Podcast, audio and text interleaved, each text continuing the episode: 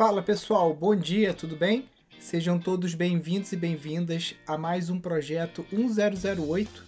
Todo dia, 10 e 8 da manhã, a gente está por aqui falando sobre agroecologia, permacultura, empreendimentos sustentáveis e arquitetura ou construção de casas ecológicas.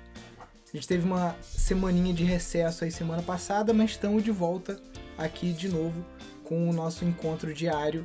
E esse mês de maio promete, hein, galera? Vai ter muita coisa boa aqui no mês de maio. Na semana do dia 24 a 30 de maio, a gente vai ter uma semana inteira dedicada às construções de casas ecológicas. E eu vou estar entrevistando tanto aqui de manhã no Instagram quanto à noite no YouTube. Vão ser sete dias com entrevistas, aulas, é, aulas ao vivo, direto aqui do canteiro de obras aqui do, do Instituto Pindorama, né, nessa semana final de maio. Então vamos aproveitando aí, vamos aquecendo, porque quem gosta desse assunto, quem quer saber mais sobre as técnicas construtivas, quer saber mais sobre custos, sistemas, materiais, essa semana do dia 24 ao dia 30 de maio vai ser imperdível aí para todo mundo que quiser participar. Vai ser um evento gratuito, tá, galera? Bom dia aí pro Cristiano, pro Heraldo, pra Maria. Pessoal, é, lembrando aqui que você pode deixar a sua dúvida para eu responder clicando no botãozinho aqui que tem uma interrogação aqui embaixo, tá?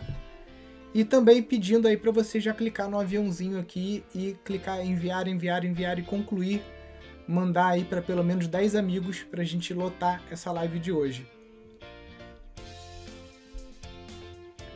Larissa mandando os convites agora para a galera nos grupos nossos.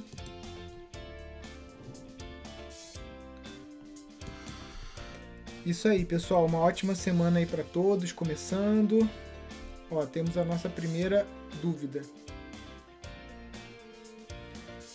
Sou do curso de gestão, posso fazer calha com bambu? Flávia, pode. O bambu, ele racha, tá? É, a natureza dele, principalmente quando ele está exposto ao sol e à chuva, ele vai rachar, tá? Só que ele racha mais quando ele está como um como, porque aí ele quer trabalhar e ele acaba tendo esse problema, né? É... Então, se você cortar ele no meio e ele ficar assim, ele acaba conseguindo trabalhar, dilatar e retrair mais fácil do que se ele fosse inteiro, tá? Então a nossa experiência com calha de bambu é que racha bem menos do que o bambu inteiro. Só que pode vir a rachar. Então se rachar, você vai ter água vazando pela sua calha. O que você pode experimentar fazer é tentar conseguir um bambu gigante que seja de um diâmetro compatível com uma garrafa PET e você pegar uma garrafa PET, cortar e dar uma forrada com a garrafa PET. Né? E aí assim você conseguiria estar tá impermeabilizando mais.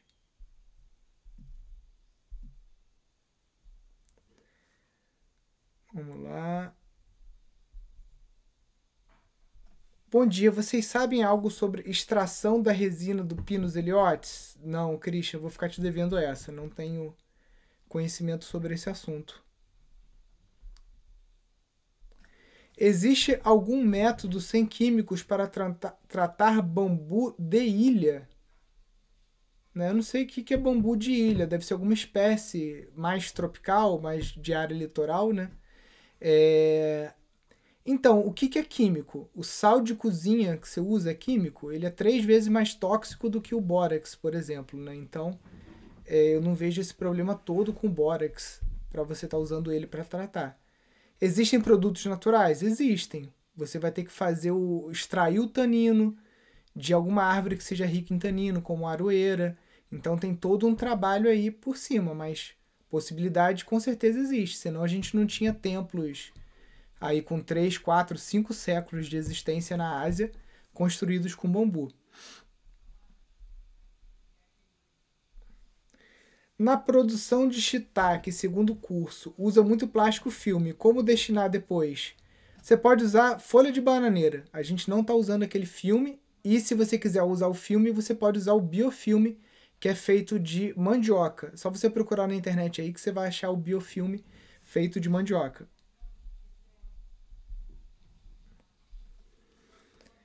Área brejeira. Por onde começar uma casa ecológica?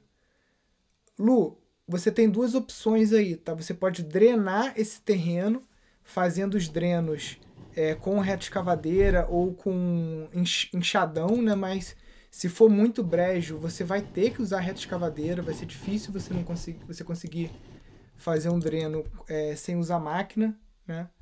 E aí você pode fazer, como eu mostro aqui, já mostrei uma, algumas vezes, a espinha de peixe, né? Que você tem uma, uma vala principal e outras secundárias que vão contribuindo com essa vala principal, tá?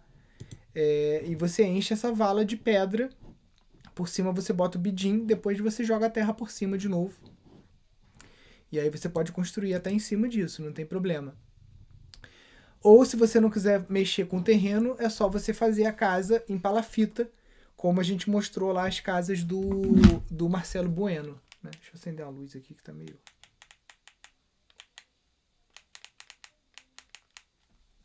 meio escuro.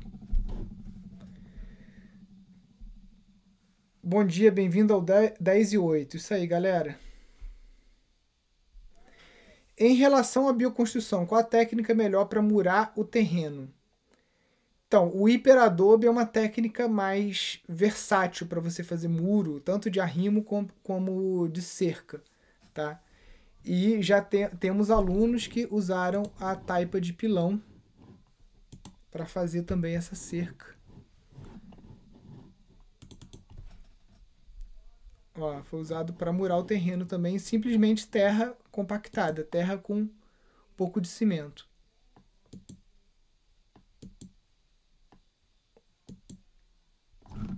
Então você pode estar usando também a taipa de pilão. Estou com dificuldade de achar produtos para tratar o bambu na minha cidade. Você indica algum lugar? é em casa de adubo. Se você não achar na sua cidade, dependendo da quantidade de bambu que você vai tratar, você pode comprar isso pelo correio ou por transportadora. Se você for comprar um saco de bórax, ele tem 30 quilos. Então você consegue pedir por transportador. Hoje em dia essa logística aqui no Brasil já está muito barata. Você consegue comprar de alguma loja de São Paulo, de, de algum outro lugar.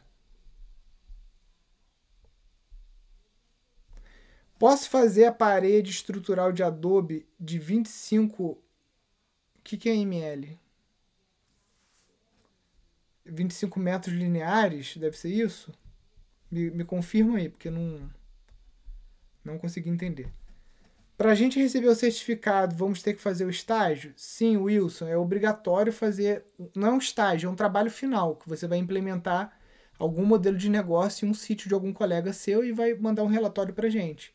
Então, estágio não é muito a palavra, eu até usei essa palavra, mas na verdade, é, é, é um TCC, né?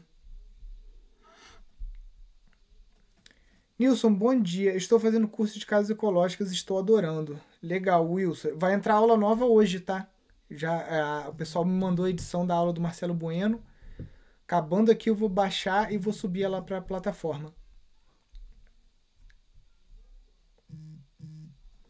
Qual a diferença do Adobe e o Super Adobe? Adobe é o tijolo, e Super Adobe é a terra ensacada, tá?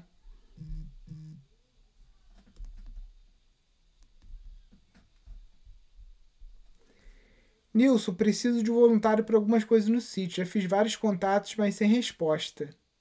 Mariazinha. Você fez lá pelo banco de talentos? É, é que agora, durante a pandemia, as pessoas estão muito ressabiadas de viajar, né? Então, acredito que passando essa pandemia, o pessoal estando vacinado, pelo menos, acredito que as pessoas vão ter menos medo de viajar, né?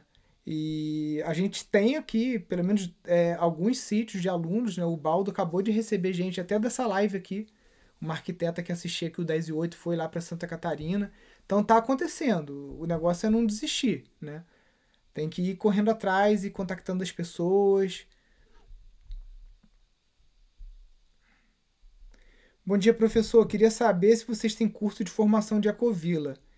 Olha, a gente tem um curso de design de ecovilas, mas a minha sugestão, eu, eu na verdade a gente está até para tirar esse curso, parar de vender ele, porque ecovila é um modelo de negócio mais complexo que tem. De todos os modelos que a gente trabalha aqui, que você pode implementar numa terra, ecovila é o mais complexo. Então, o ideal para quem vai montar uma ecovila é fazer o curso de gestão de empreendimentos. Então, acaba que aquele curso de ecovilas ele é menor, ele é mais barato, mas ele tem muito menos conhecimento ali dentro do que você vai precisar de fato para fazer uma ecovila, né? Então, estou estudando aí, acho que a gente vai parar com essa oferta, né? E aí vai oferecer só o curso de gestão mesmo para quem quer trabalhar com ecovila, porque é um, um, um empreendimento muito complexo, tá? Tem várias nuances e que você tem que se preparar muito bem para você não criar um verdadeiro pesadelo na sua vida. Bom dia, indique algum software para administrar, planejar o meu sítio? Tiago, dentro do curso de gestão, a gente tem uma aula completa com um engenheiro ambiental é, ensinando a usar uma ferramenta gratuita da própria Google, tá? Então, é, é, é, a ferramenta que a gente usa, é a ferramenta que a gente pede para os alunos fazerem os exercícios, né, que é o Google Earth Pro. E, enfim, a primeira atividade do, do curso já é feita baseada aí nesse, nesse aplicativo. Para o edital, devo selecionar só um modelo de negócio ou junto os quatro? O Canvas aceita tudo. Bota no Canvas tudo que você quer fazer. Não precisa ser um modelo só, não.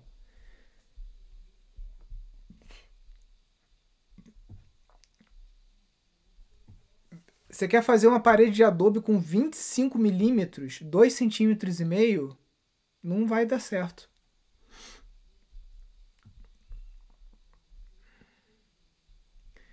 TCC estágio do curso é aquela apresentação dos croquis? Não, Ana. Assista o encontro que a gente chamou de aula inaugural, tá lá na plataforma, em Encontros no Zoom.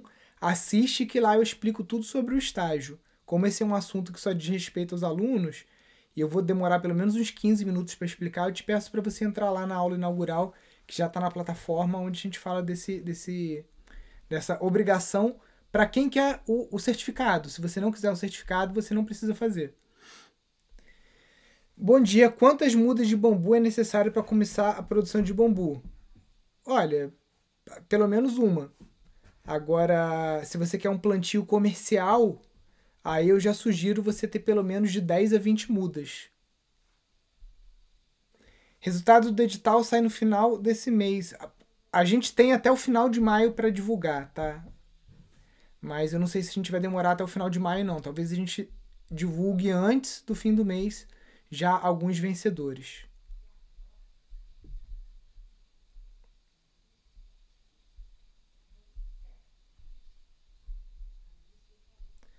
Como conseguir trabalho voluntário sem ser uma instituição registrada?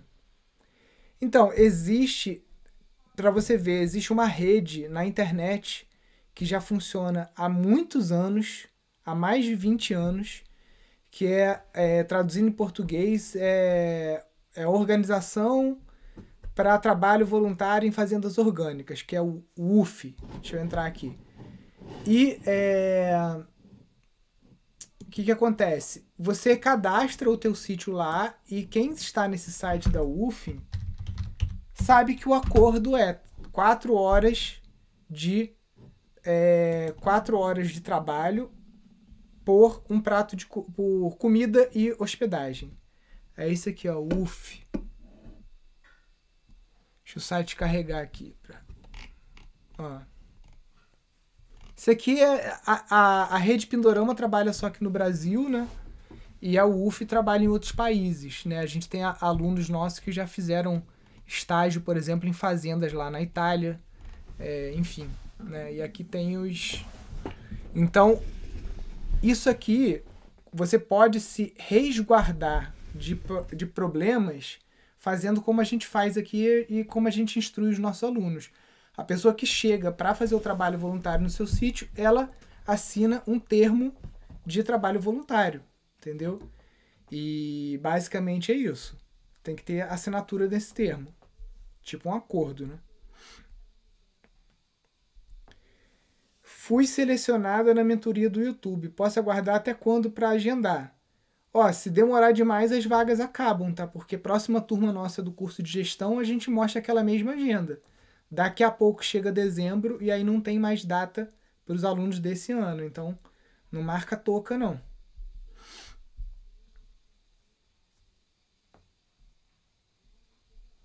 Acho que eu não acordei ainda, 25 centímetros. 25 centímetros pode. Só que uma parede de adobe de 25 centímetros, a parede vai ter que ter 2 metros e meio no máximo, tá? Se você quiser fazer ela portante. Se você vai colocar o telhado apoiado em cima de colunas e de vigas de madeira, e esse telhado não vai descarregar peso em cima da parede de adobe, aí essa parede pode ter até menos do que 25 centímetros.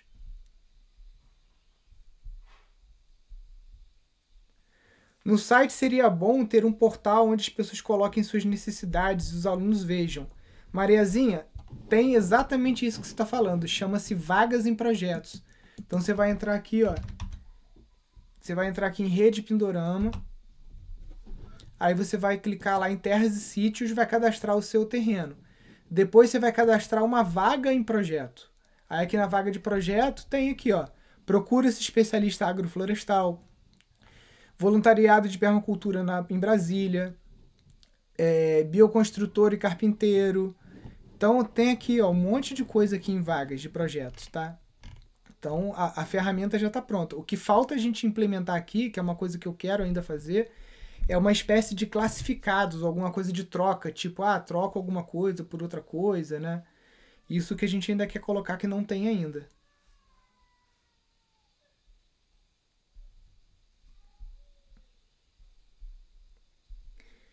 Nós escolhemos quatro tipos de negócio a longo prazo, o bambu é um deles, mas estamos com dúvida.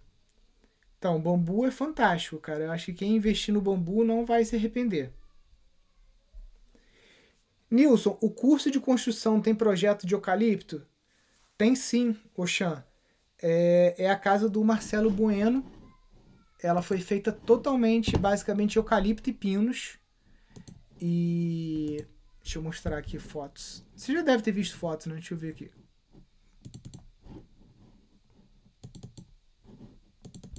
Basicamente feita com. A gente usou um eucalipto que ele é. Aqui em Friburgo tem muita madeireira, né? Então a gente usou um eucalipto que ele é autoclavado, como esses aqui. Então a casa é feita em pilotis. É uma casa boa para região de praia, né? É, como aí é quente também, onde você está aí, né?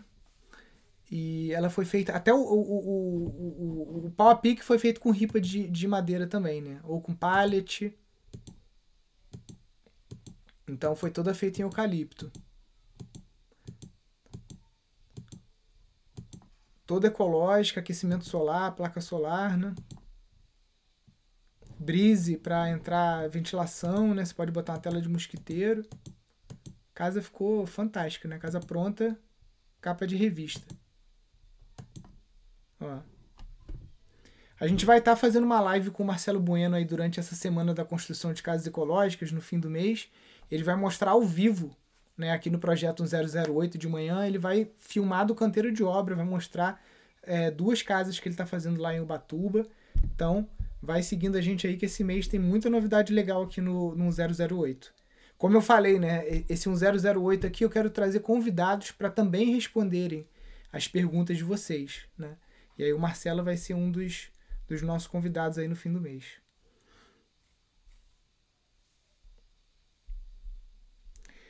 Alugamos o pasto por um ano, porque não temos como morar lá agora. Está parado o sítio.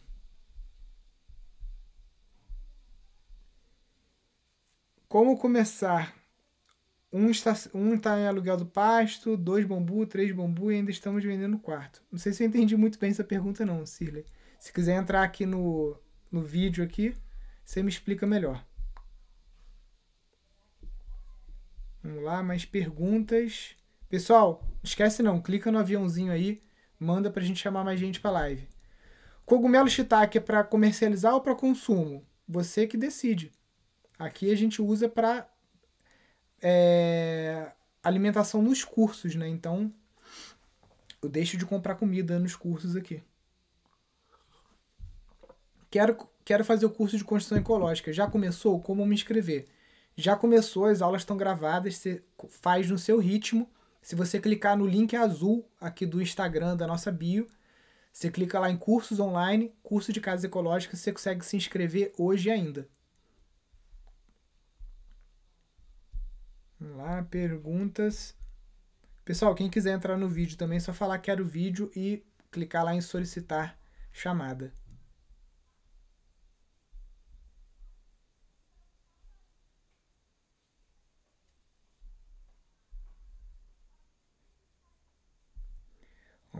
Mais perguntas. Qual o melhor bambu para cerca viva? Tem lugar para comprar mudas em Friburgo? Para cerca viva, ou bambu gigante, se for um sítio grande, porque o bambu gigante ele vai sombrear uma área grande da sua propriedade.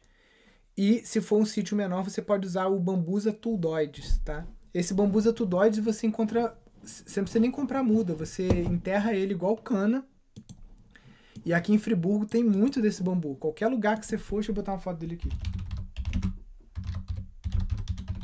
É aquele bambu que tem lá no Country Club. Se você é daqui de Friburgo, você sabe qual que eu tô, tô falando. Esse bambu de torceira, esse bambu mais vagabundo que tem, porque ele dá uns 8 metros né, de altura. Então ele forma uma toceira, ele forma uma cortina boa. O bambu gigante, obviamente, vai te dar um material construtivo de excelente qualidade né, até para você vender. Só que o bambu gigante, ele sombreia uma área grande do teu sítio, então você tem que avaliar isso.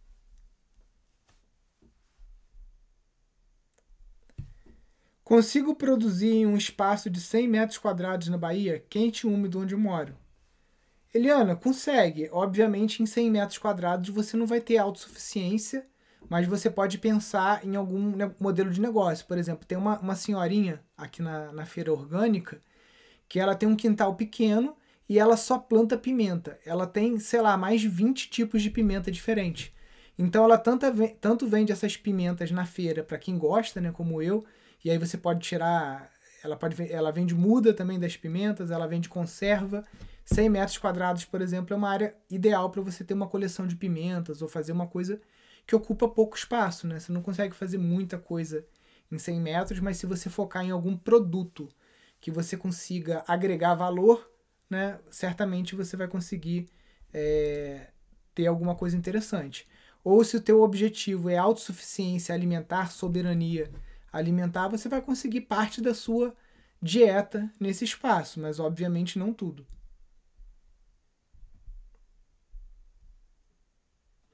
Uma parte do meu terreno virou ponto turístico. Como acabar com isso? Então, depende muito, Antônio, porque por exemplo, se for córrego, a gente, é, as pessoas podem entrar pelo rio, né? Então, esse é uma, é uma coisa. E será que você quer acabar com isso ou você pode enxergar ne, nisso aí uma oportunidade para você levantar um dinheiro, né? É, hoje de manhã eu estava conversando com meu pai aqui, tem um sítio aqui perto. O sítio, a única coisa que ele tem é uma plantação de hortênsia então tem aquelas hortênsias assim que só dá uma época do ano, né? E ele tem um restaurante self-service lá. E eles cobram 10 reais por cabeça para entrar no sítio, para ver as hortênsias e passear dentro do sítio. Então, o que você está achando que é um problema, às vezes pode ser uma oportunidade.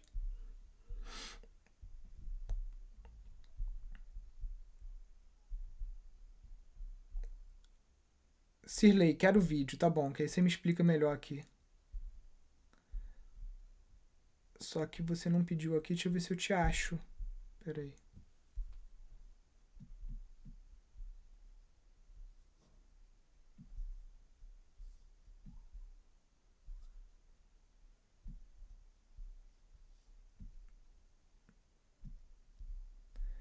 Só não tô conseguindo te achar aqui. Se você conseguir entrar e sair da live e clicar no. Clicar aí no, no solicitar, não tá aparecendo aqui pra mim. Deixa eu ver.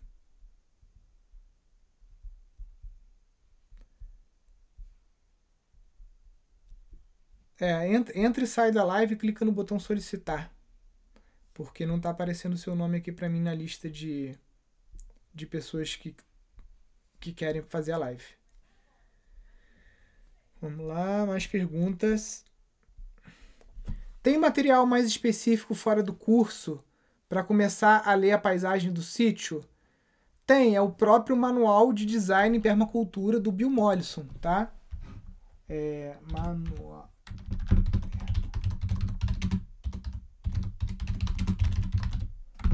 Só que tá em, inglês. Aí eu não sei se tem em português, tá? Mas é esse livro aqui.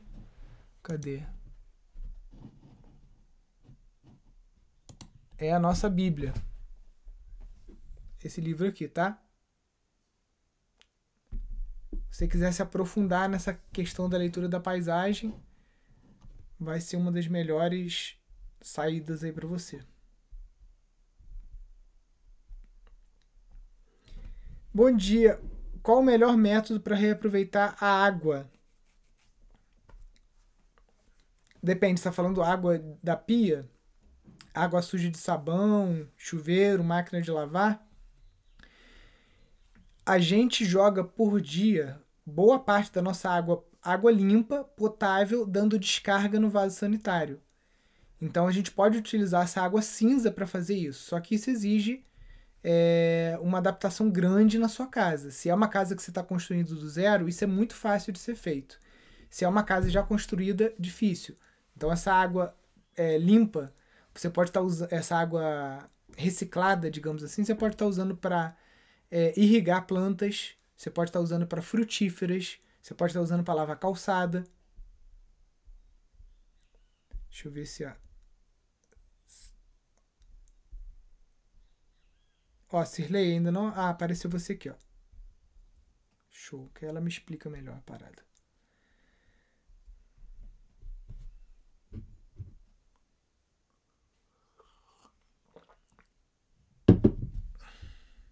Bom dia. Opa, bom dia, tudo bem?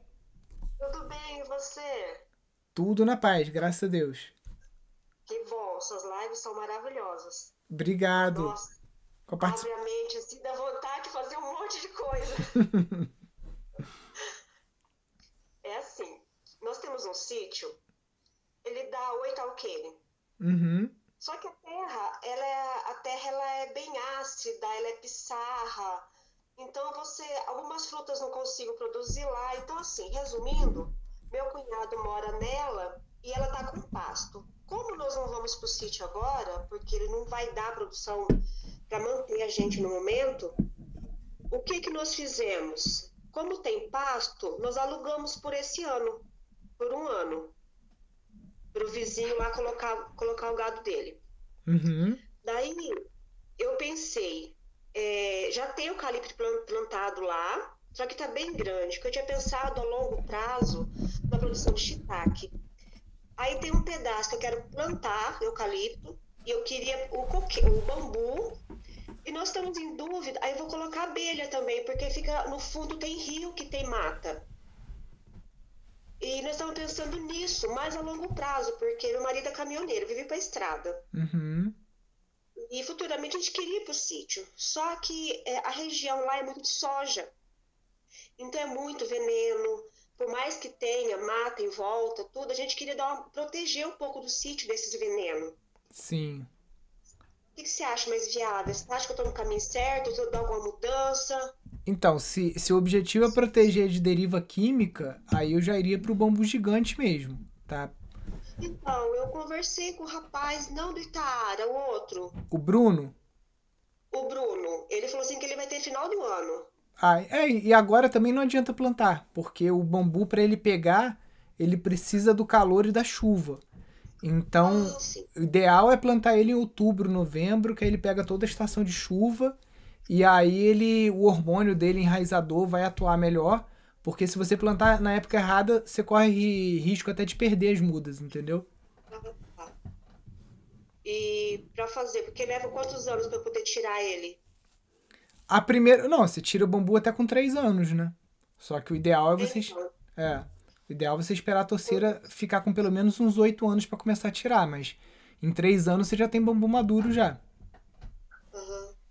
E para começar assim, é, quantas mudas? Umas 10 mudas mesmo mesmo para começar? Então, se você quer proteger do vizinho veneneiro, você tem que medir qual é essa, esse confrontante seu aí, essa linha. Você pode plantar uma torceira a cada 8 metros. Se tem 80 metros, seriam 10. Se são 160 metros de fronteira, seriam 20, entendeu? Porque aí você vai fazer uma cortina assim bem densa e, e, e... só tem que ver também, né, se para onde que vai dar a sombra, né? Porque é. se, se é. planta para dentro do seu sítio, porque senão o vizinho não, não tem o que reclamar também, entendeu? É, e até não só para proteção, mas a gente ter um lucro com ele, né, futuramente, fazer com certeza. coisa para vender para móveis, para decoração. A gente vê lanterna de, de, acho que foi até que você que mostrou uma vez. Foi. Tem uma aqui, cadê? Acho que eu guardei. Tá aqui, ó. Uma arandela, né? Isso aqui a gente vende por, por 120 reais. Então, eu adoro fazer essas coisas, mexer é. com essas coisas. Eu sou meio professor pardal. Sim. É, então. Adoro. O bambu, na, na, na, pior das hipóteses, você pode vender ele na toceira. Porque daqui a oito anos eu, eu tenho certeza que a gente vai ter, é, sei lá, pelo menos aí uns 50 alunos nossos ou mais trabalhando profissionalmente com construção com bambu, né? Porque a gente tá.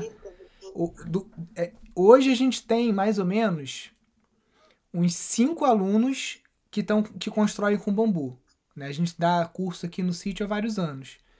Então, é, só que muita gente faz o curso por curiosidade, ou faz o curso só para fazer uma choupanazinha, uma coisa para ele, não faz o curso com a intenção de trabalhar com isso.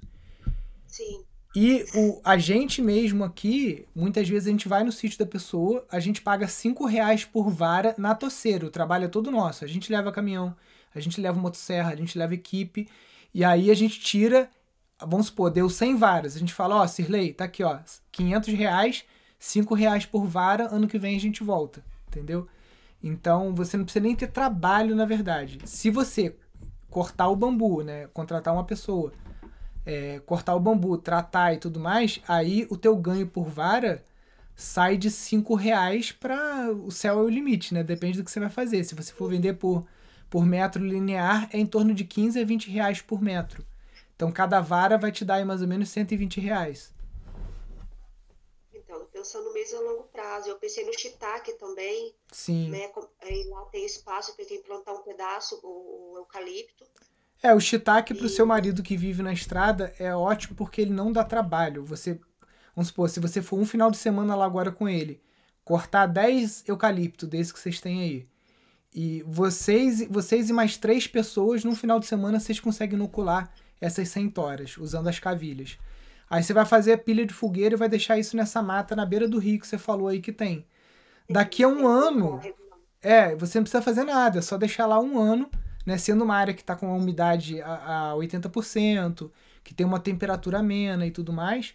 Daqui a um ano você pode ir pegando de 10 em 10 toras dessa e, e quebrando a dormência e colhendo shiitake para consumo ou para venda, né? Então, é uma coisa que para quem não mora em sítio vale muito a pena porque é, não precisa de um cuidado diário igual horta, por exemplo. É, é, na mata é perigoso fungo nessas toras ou não? Tem que ter esse, esse cuidado? Muito difícil, pode dar um bolor, tá? Mas aqui a nossa. A gente faz exatamente isso, nunca deu bolor, tipo assim, nenhum problema. Então, pensando nisso a longo prazo mesmo, porque tá na estrada porque não é uma cidade pequena, a empresa não tem. Sim. Né? Então, é, as aulas paradas, né? Eu passei o concurso, mas enquanto no cabato não é, não é chamado, né? Sim. Pois é. então é. fica bem difícil. E, e nós, já nós temos uma menininha de 4 anos e ela é louca para ir pro sítio. Mas sem uma renda, né? É. Fica muito difícil. E nós pensamos na abelha também, porque lá tem, eu queria conservar essa parte, né? Até dar uma proteção e colocar lá no, na, na, beira do rio lá as caixas de abelha. Sim. Pra poder estar tá ajudando futuramente, né? Porque você falou assim que até o própolis também, né? Sim. O comércio dele, né? É, não só o própolis diluído no álcool de cereais, mas você pode fazer. É, você pode comprar bases prontas para pomada e você fazer uma pomada de própolis sua, tem várias coisas, protetor labial com cera de abelha e cera de carnaúba. Então tem um monte de coisa que dá para você fazer para você agregar valor, né? Porque só o mel pelo mel e o própolis pelo própolis dá dinheiro, dá, mas talvez não seja algo que vá é, manter a família de vocês. Mas se você começa a agregar valor nesses produtos apícolas e, e enfim, né? Fazer sabonete, tem sabonete líquido de mel, tem sabonete é, normal, né? Tem um monte de, de coisa que dá para você fazer com mel e com própolis. E a cera de abelha também. Tem uma amiga aqui que faz, é, ela pega algodão, aí ela mergulha na cera de abelha derretida e vira um, um algodão, não, um pano de algodão, né? Uhum. E é, é, um tecido que ele se molda, então para você substituir aquele filme de PVC na geladeira. Eu tava vendo essa semana. Você viu? Eu tava vendo essa semana. Eu faço aquele suplar mesa posta. Uhum. E nós vamos começar a fazer essa semana. Eu até fiz um curso online bem rápido, assim, de como Sim. fazer. É bem simples, bem fácil. E nós vamos começar a colocar no kit. Pois é, você pode, você pode fazer um carimbo com a sua marca, você carimba o pano, e aí você faz o, o dela aqui se chama, acho que é Zoom Zoom. E aí ela, enfim, ela vende bastante, vários tamanhos, né, para pote grande, pote pequeno, né? Então, a onde eu até eu faço compostagem aqui na que tem um na, no fundo da minha casa tem um espaço, né? Uhum. A minha filha falou assim: "Mãe, esse monte de lixo, esse não é lixo, é adubo. Você larga e vê as coisas, não mexe". Coloquei lona, tampei tudo, né, do jeito que você tinha ensinado. Tem uma em aberto, já misturei já ontem, já plantei as mudinhas de alface ali. E a nossa a, a, prefeita aqui da cidade, ela fez uma parceria com a Cocari, que está montando um frigorífico de peixe em Alvorada do Sul. Não sei se você já uhum. ouviu falar, perto de Londrina. Uhum. E eles têm uma parceria que eles vão abrir, eles vão abrir umas vagas para as pessoas que têm sítio aqui na produção de peixe. Uhum. E eu achei interessante essa semana também, porque como tem o rio lá, por mais que o nosso sítio é seco de água para beber, o rio lá tem. Eu pensei em dar uma, uma mexida com isso futuramente, assim, começar agora a fazer as represas, né? Porque eles vão dar tudo, eles vão te dar o alevino, te dar a alimentação deles e ainda compra o teu produto. Sim. Eu achei interessante, interessante dar um, uma atenção para esse fato também. Com certeza. Eu conversei com ontem sobre isso. Não, vale muito a pena, né? Se eles vão dar tudo, porque o, o lá no curso de gestão a gente está para colocar uma aula, aula de aquicultura, mas para aquele pequeno sitiante que não quer ficar dependendo de ração. Então aí é um outro sistema em que você consegue Nossa. alimentar os peixes de uma forma mais natural. Agora, nesse caso, a empresa dando tudo, praticamente é como se você estivesse alugando pasto, né? Eles vão é. te dar vão te dar ração, vão te dar tudo, então não tem um custo muito alto para você, é só o trabalho mesmo de ir lá, de de estar tá alimentando eles, né? E deve ter até comedor também automatizado hoje em dia, né? Deve ter, eles vão fazer tudo. Você só faz a represa. Uhum. É, é, porque assim, fica meio certo. Como foi igual eu te falei, meu marido é mais naquele do tempo né, do soja, que vocês que dá produção, que dá uhum. dinheiro e tal. Só que nossa terra lá não dá para produzir isso. Tem que corrigir muito a terra, tem que colocar pode pode rocha, né? Sim. Ou calcário, calcário parece isso. Então, eu falei para ele, eu falei assim, para não fazer o sítio inteiro, vamos fazer nos pedaços, vamos tentar uma coisa. Se for alguma coisa tem que dar certo, né? Não é possível. Sim. Alguma coisa não vai dar certo. Com certeza. E, e como fica assim, aí, aí, você tem aquele medo, porque como eu fico muito em cima, vamos fazer isso, insisto daquilo, se der alguma coisa errada, eu estou frita depois, né? Então, é muito isso que a gente tem medo, mas eu tenho muita vontade, eu falo muito para ele muito, muito de vários negócios que você posta, eu mostro, mostro vídeo para ele, mostrei algumas reportagens sobre o Globo Rural, falei assim, olha, né, vamos tentar, o sítio está lá parado. Sim. Né? O sítio já tem, já está parado, falei, vamos tentar alguma coisa. Né, ver se muda, porque ficar esperando alguma coisa sentada não vai dar certo. Não, tem que tem que fazer. Final de semana tá aí para isso, né? Tem é, jeito. Eu pensei muito também é, frutas que você falou assim que a, a, uhum. terra eu pesquisei no mirtilo, né? A terra lá do meu sítio lá, ela é boa para mirtilo. É boa para mirtilo, pH ácido. Então, nós vamos começar agora. É, é porque o sítio lá, ele, é, começando inverno, ele gia muito. Então, eu vou esperar passar essa, esse inverno primeiro. Para começar a, a produzir lá. É, o mirtilo, o mirtilo, as espécies que, que você buscar, tem espécie que é bem resistente à geada, né? Porque ele é praticamente de lugar com neve, né? Então ele é bem ah, resistente. É, é. é, porque lá tem geada lá. As espécies que eu tenho aqui no Rio de Janeiro são diferentes. São espécies que foram climatizadas na Flórida para um clima mais tropical. entendeu? Mas tem variedades de mirtilo que são resistentes à geada. Ah, eu vou pesquisar essa variedade. É, e o mirtilo, é, cara, tá 120 reais o quilo, né? É um valor de mercado bem interessante, até hoje em dia. Nós temos uma, uma, tem uma feira aqui na cidade vizinha, Londrina, que a gente vai lá, é bem caro. Não é acessível a, a sei lá, comprar, não. Pois Só é. Olhar. Pois é. É, e como lá é muita seca, seca a mina, esses que você deu de colocar é, adubo forrageiro, é, cortar, ela, ela ajuda a aumentar a água do sítio, a proteger a terra? Ajuda, mas a, a adubação verde ela vai criar raiz a no máximo um metro e meio, dois de profundidade. O que vai alimentar o lençol freático é árvore nativa. Então tem que pegar é, o, identificar no teu sítio o que, que é a linha-chave, que é por onde passa a água, né, os talvegs e tudo mais, e você plantar árvores nativas, porque essas árvores sim vão lançar é, raízes muito mais profundas, e essas raízes, conforme vão morrendo e apodrecendo e criando novas, vão ficando tipo uns buraquinhos na terra, que vão jogando água lá para as profundezas, entendeu? É, o ano passado, o meu cunhado que mora lá ficou uns três meses sem água no sítio, precisando uhum. buscar nos sítios vizinhos, e em volta tudo é rico de água, e só o nosso lá que é bem fraco de água. Então eu queria trabalhar nisso. É, também. mas você já, me, já me disse por que, que o sítio não tem água. Você tem duas coisas lá, né? Eucalipto e pasto. É. Então. O eucalipto ele, ele chupa muita água da, da, da terra então, isso chupa, mas a gente tem até árvores nativas que chupam mais. Agora o problema lá é que você está com solo descoberto, né? E onde está coberto ou, ou, é pasto ou é. Ou é o, o, pasto, a água bate e escorre, ela não infiltra, entendeu?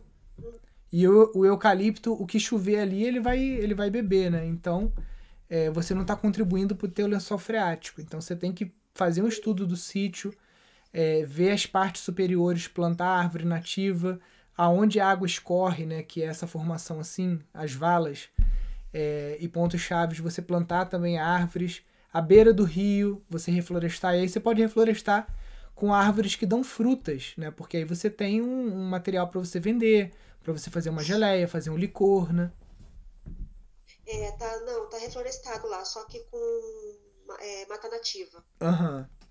Perfeito. Tá, tá com mata nativa, lá tá. Isso eles cuidam bastante. Tem uma porcentagem, né? Sim. agora, cuidado, sim. agora você tem que pegar resto... a parte de cima e tem que pegar aonde a, a, a água escorre, né? Que é a linha-chave. É onde ela passa. Todo, todo o terreno tem um, uma valinha, um lugar ela assim. Faz, faz caminho. Faz caminho. Você vai lá, ela faz caminho. Ela vai cortando que leva tudo embora. Exatamente. Terra, tem, então, vai fazendo valeta nesse caminho aí que você tem que vir com a adubação verde e nativa, entendeu? Mesmo que seja 5 metros, 10 metros de largura, entendeu? Tá, eu vou fazer isso então. Aí você planta, planta frutas, né, para não plantar uma porque árvore nativa, você tem árvore que é interessante para abelha, você tem árvore que é interessante para fruta, você tem árvore que atrai fauna, né, que são frutas que não são comestíveis pra gente, mas que atraem pássaros. E os pássaros ajudam a semear mais também, né? Então, tem árvores que são interessantes para madeira. Então, tem muita coisa de nativa que dá para plantar com finalidade comercial. Tem. Eu vou começar. Eu até conversei com a, a empresa de agricultura aqui, uhum. é, da prefeitura, para fazer análise do solo. Eu Sim. vou, final de semana, se der, eu vou descer pro sítio e vou trazer para eles. Você for para cortar em zigue-zague, né? Isso, profundidades diferentes. Isso. E um saco para cada área, né? Porque você vai chamar área 1, área 2, né? Aham. Uhum. E quantas áreas tem que tirar? Então, depende. Tirar. Porque se você pegar uma. Se for uma área muito grande, acaba que você pode ter uma amostragem é, não muito precisa. Então, o ideal é você pegar, tipo, áreas de no máximo um hectare, alguma coisa assim, e ir tirando, entendeu? Tá, vou fazer isso então. Tá bom? Tá bom. Então tá, Cirlei. Obrigado, tá? Obrigado você. Deus abençoe vocês por estar Amém. ajudando a gente nessa, nessa parte. Obrigada. Obrigadão. Eu só não sei como é que tira aí. Eu acho que você que tem que sair. Eu não sei tirar Tá, aqui eu não. vou sair aqui. Tá Tá, bom? Até- obrigada, Até tchau. já. Valeu. Tá, valeu. Engraçado que a imagem dela em nenhum momento entrou, ficou só a voz. Oi, Nilson. A trama da casa de pau a pique pode ser ripa de pinos e o madeiramento da telha pode ser pinos? Edna, o pinos dentro do barro, não sei se ele vai apodrecer, entendeu? Talvez se você tratar ele, se for um pinus tratado, eu acho que não teria problema, tá? Porque o pessoal usa eucalipto, é porque o pinus ele é uma madeira mais mole do que o eucalipto, né? E o telhado fazer de pinos, bom, aqui a gente usa o pinos para fazer o teto verde. É, para fazer telhado, espera a aula que a gente gravou ontem do Marcelo, do Marcelo, tô misturando o nome dos, dos arquitetos, do Fernando Minto, porque a gente está fazendo o telhado com sarrafo de pinos, tá?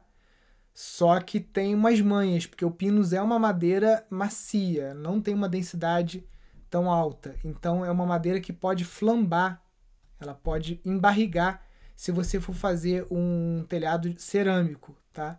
Então aguarda um pouquinho aí a, a- as aulas que vão entrar lá no curso que você vai entender o que eu tô falando. Que você pode usar até madeira de pallet, entendeu? Mas tudo é a forma como você desenha.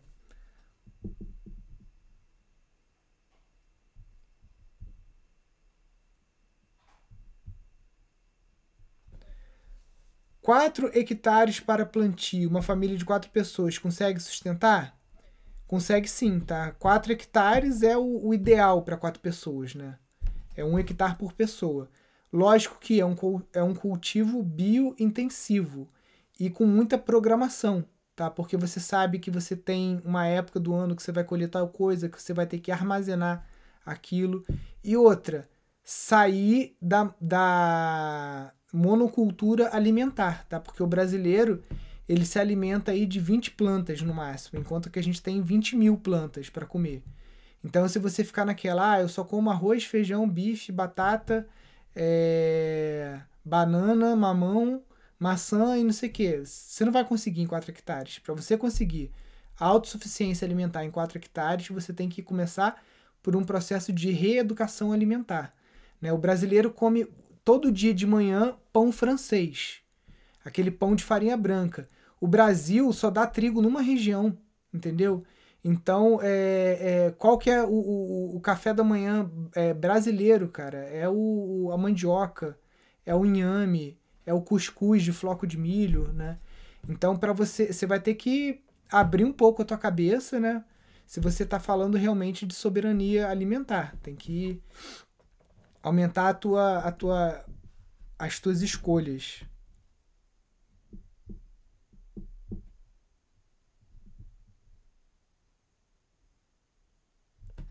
Como fazer para aumentar a água, ter água o tempo todo em mina d'água intermitente? Então, Nelly, é o que eu acabei de falar com a Cirlei aqui. É, você tem que plantar água. E para você plantar água, você tem que plantar árvores nativas. As árvores nativas, elas lançam raízes muito profundas. Essas raízes apodrecem e surgem raízes novas, e aquelas que apodrecem viram canais condutores de água para o teu aquífero. Tá? Então, essa nascente intermitente, essa mina intermitente, em volta dela você vai ter que reflorestar e acima dela também. Esse é o ideal. Dá uma pesquisada no Google, tem uma cartilha para é, recuperação de nascentes da Embrapa.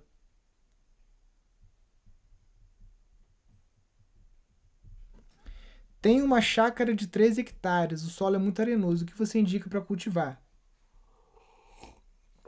Ivomara, depende muito, não sei em que região você tá, mas a gente sabe que as culturas de melancia, melão, abacaxi, até mesmo a banana, você consegue em solo mais arenoso, tá? E o que eu falo durante as nossas aulas gratuitas, trabalhe com quatro negócios. Então, produção de alimentos é um negócio, tem outros três que você está negligenciando. Você pode estar trabalhando com aluguel de chalés, você pode estar trabalhando com recepção de escolas, né, através de visitas ecopedagógicas. Você pode estar trabalhando com curso. Você pode estar trabalhando na sua cozinha produzindo algo que você possa vender, tá? Então, é, não negligencie outras formas de geração de renda é, além da produção de alimentos.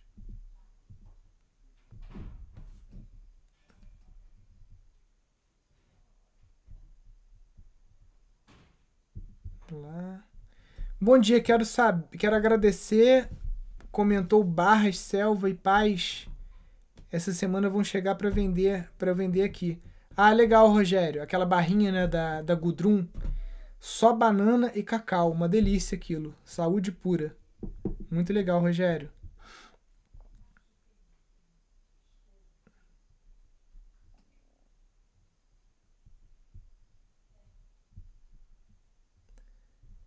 O que acontece se plantar árvores frutíferas na nascente que não são nativas? Então, nascente é uma área de proteção permanente. E por lei você é obrigada a pelo menos 50% tem que ser nativa, tá? Os outros 50% você pode usar frutíferas que não sejam que sejam exóticas.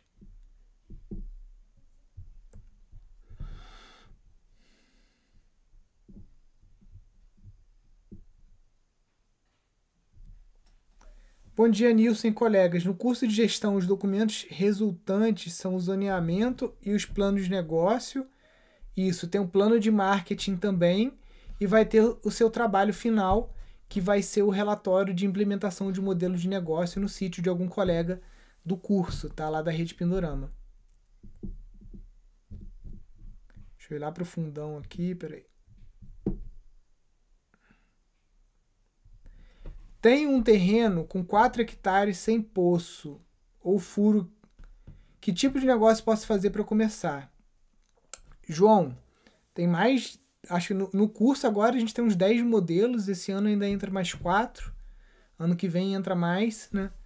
Então tem muita coisa que dá para fazer. Você tem que avaliar o que, que você gosta de fazer e avaliar a aptidão desse terreno, né?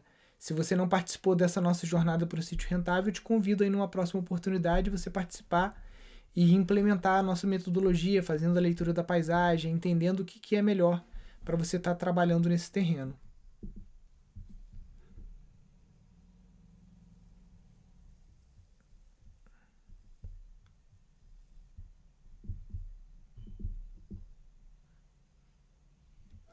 Bom dia, como posso substituir a viga cinta de concreto por algo que não leve cimento? Então, algo que não leve cimento, madeira, bambu. Deixa eu pensar mais alguma coisa aqui para fazer essa amarração. O próprio tijolo de adobe, né? Você consegue fazer uma, uma a casa de adobe, se você fizer ela corretamente, assim como a de taipa, você não precisa de cinta de amarração. A própria estrutura é autoportante. Então, é só você usar a técnica certa.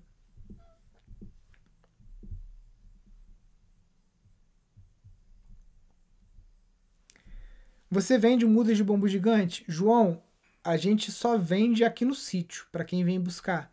E durante os cursos de bambu. Como agora a gente está na pandemia, a gente não está vendendo. E um dos motivos também é que apareceu uma, uma colmeia de abelha, né? É, bem aonde a gente plantou o bambu. A gente colocou numa caixa e não conseguiu tirar ainda. Então, para tirar as mudas ali, tá bem complicado porque é abelha africana.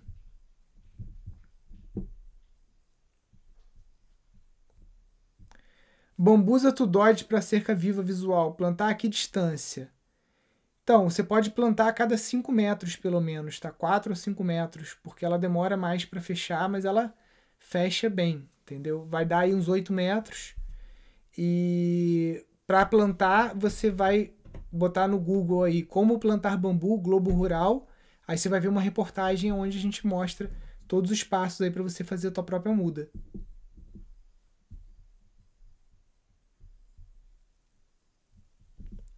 Nilson, bambuzinho de jardim ou taquara seria opção para cerca viva e bloqueio de poeira? Ivan, eu acho que não chega numa altura muito boa, né? Se for o bambusa gracilis, é um metro e meio Pode ser que uma barreira mais assim visual, mas é para deriva química e poeira, o ideal é um bambu com pelo menos 5 a 8 metros a torceira, né?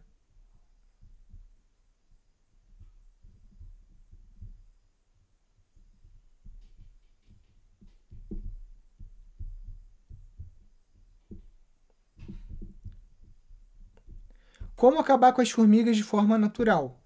Bom, primeiro, a formiga é um indicador, igual a samambaia é um indicador de solo ácido, igual a gente tem vários indicadores. Então, no longo prazo, para você acabar com as formigas, você vai reequilibrando o seu sistema através das práticas agroflorestais ou agroecológicas. No curto prazo, existem iscas orgânicas que você consegue usar, como a Massex, por exemplo. Deixa eu ver se eu acho aqui. Massex.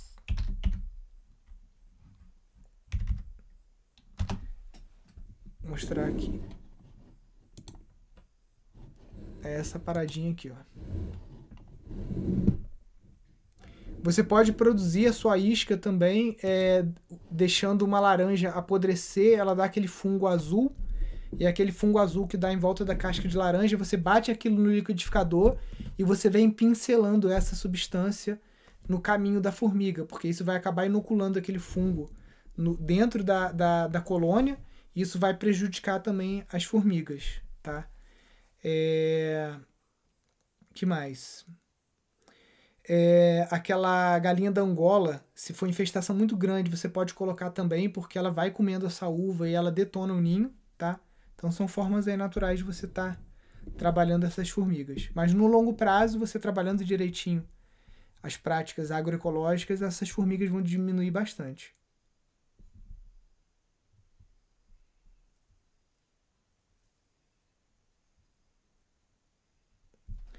Se eu pilar o chão e as paredes de um lago artificial, impermeabiliza? Antônio, pode ser que sim, pode ser que não. Depende de aonde que está essa, esse dentro da topografia do seu terreno. Por exemplo, aqui tem um lugar que a gente só cavou, não fez nada e virou um lago. Tá aqui na frente. E deve ter mais ou menos isso aí que você falou, uns 10 a 12 metros de diâmetro. A gente só cavou e encheu e acabou, nunca mais esvaziou porque eu estou numa área mais argilosa. Se é uma, uma parte mais alta do seu terreno, que a água normalmente infiltra, é muito difícil. Né? Então, é, 10 metros é uma área muito grande para você estar tá trabalhando. Por exemplo, ferro-cimento. É, é um trabalho assim de louco. Né? Você pode tentando colocar pedras, né? porque a pedra com o cimento na junta. Você pode conseguir fazer um lago grande e que você não vai precisar terminar no mesmo dia, né? Porque o, o, o ferro cimento ele funciona muito bem, só que não pode ter emenda. E aí, se você 10 metros é impossível, você, você vai ter que contratar um caminhão daquele de, de concreto usinado para fazer, né? E aí já sai da nossa lógica ecológica aqui. Aqui a gente esticou um plástico de estufa velho num, num reservatório que a gente fez e já está lá há quatro anos. Até hoje está funcionando.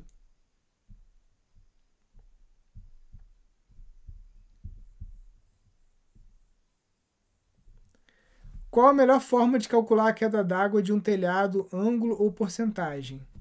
Se você quer é, estimar a quantidade de água que você vai ter de um telhado ao longo do ano, você vai pegar o índice pluviométrico daquele ambiente que você está, da cidade, e você vai multiplicar pela área do telhado em metros quadrados, tá? E aí você vai ter, ah, mais ou menos ao longo de um ano eu consigo captar 15 mil litros com esse telhado.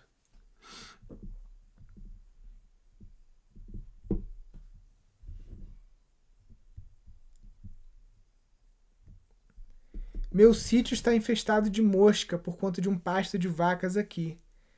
Tem como remediar? Essas moscas elas vão em cima das frutas, né? Vão em cima de tudo.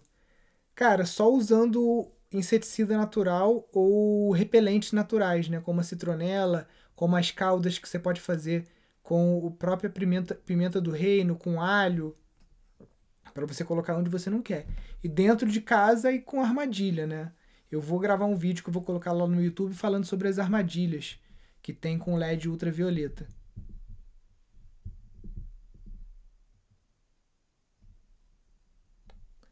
Dá para saber a idade de uma toceira de bambu só de olhar? Como fazer? Dá para estimar essa essa idade, tá? Porque o bambu ele vai dando do centro para o meio. Então você tem pai, é, tem mãe, filha, avó, né? Avó, mãe e filha. Consegue estimar a idade de uma de motosseira.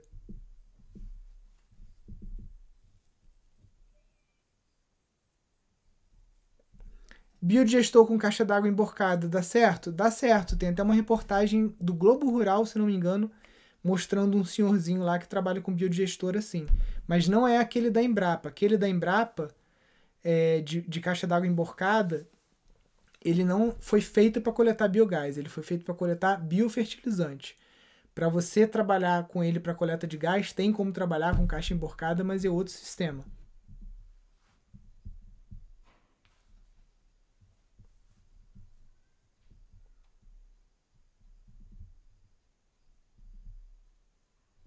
Lá.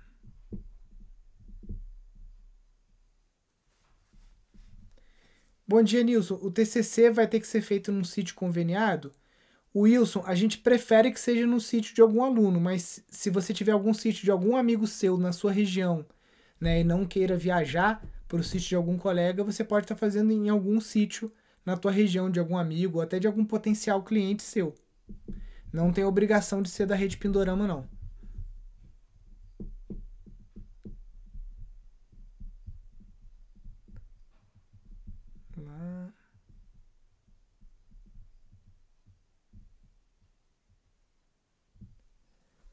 Aqui coloquei duas camadas de plástico de estufa, mas os lagartos brigam, fazendo furos e vaza. Putz.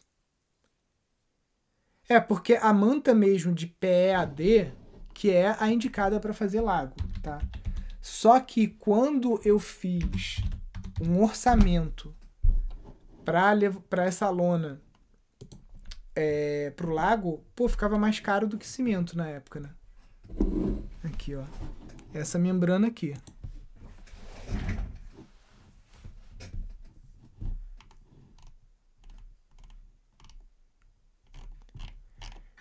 Tem que tomar cuidado para não comprar gato por lebre, né? Por exemplo, aqui, ó, gel membrana, R$ 1.500. Vamos ver o que, que é R$ 1.500, qual a quantidade?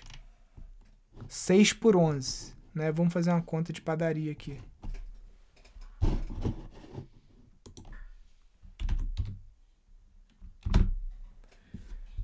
66 metros quadrados, né? Vamos dividir aqui.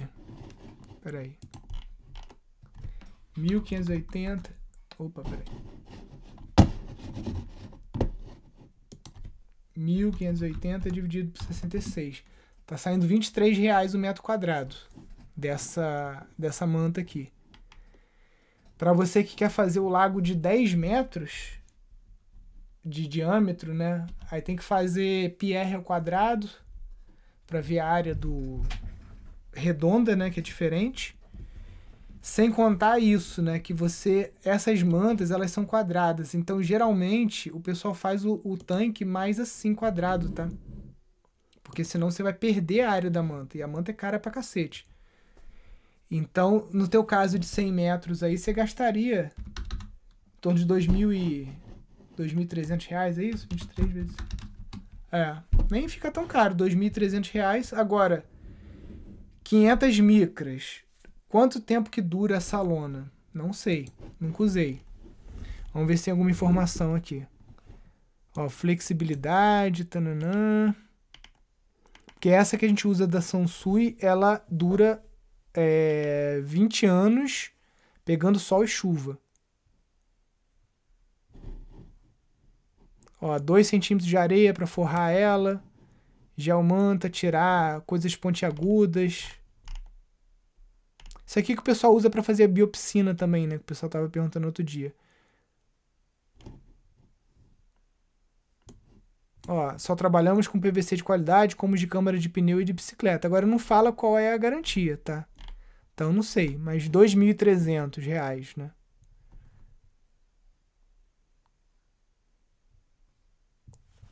Sem contar que ainda tem essa área de borda aqui, ó. Então você vai usar mais um pouquinho, né?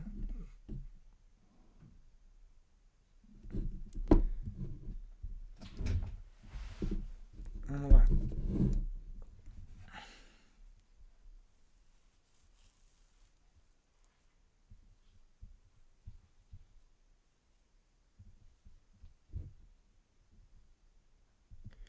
Você mostrou um biodigestor num tambor azul. Será que aguenta alimentar uma sauna? Antônio, acredito que não, tá? Aquele, aquele do da coisa azul é uma produção de gás muito pequena, é quase que só feira de ciências, uma coisa demonstrativa. Para uma sauna eu já faria já no, no container IBC, tá? Que aí você vai ter um metro cúbico de gás. Você tem ideia? É... Não, não é esse aqui que eu queria não. IBC. Que é esse aqui. Para você ter ideia, deixa eu entrar aqui na Recolast.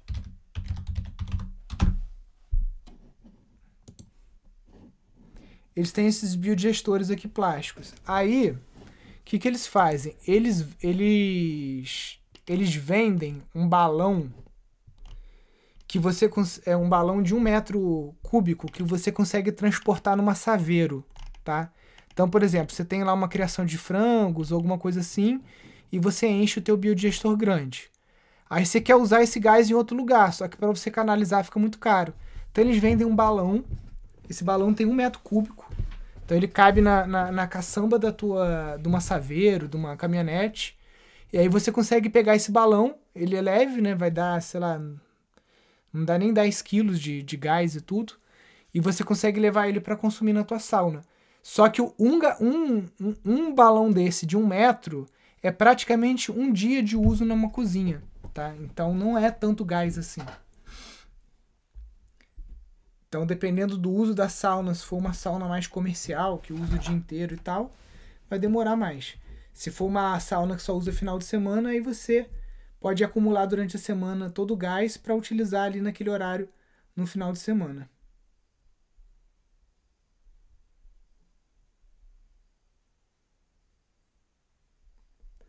Você estava falando agora sobre formigas. Eu coloquei a isca e elas não pegaram. O que, que eu faço? Ingrid, geralmente a gente coloca outra coisa junto da isca que elas gostam. Então a gente pega a laranja, dá uma descascadinha, ou então pega a rosa branca.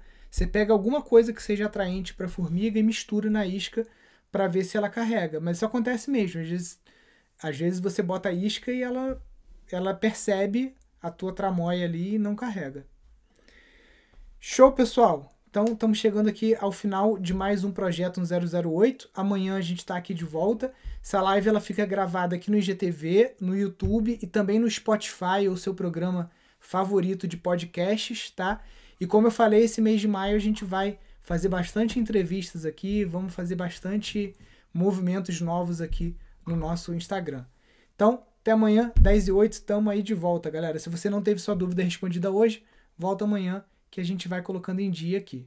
Show, pessoal. Fique com Deus. Até amanhã. Tchau, tchau. Valeu!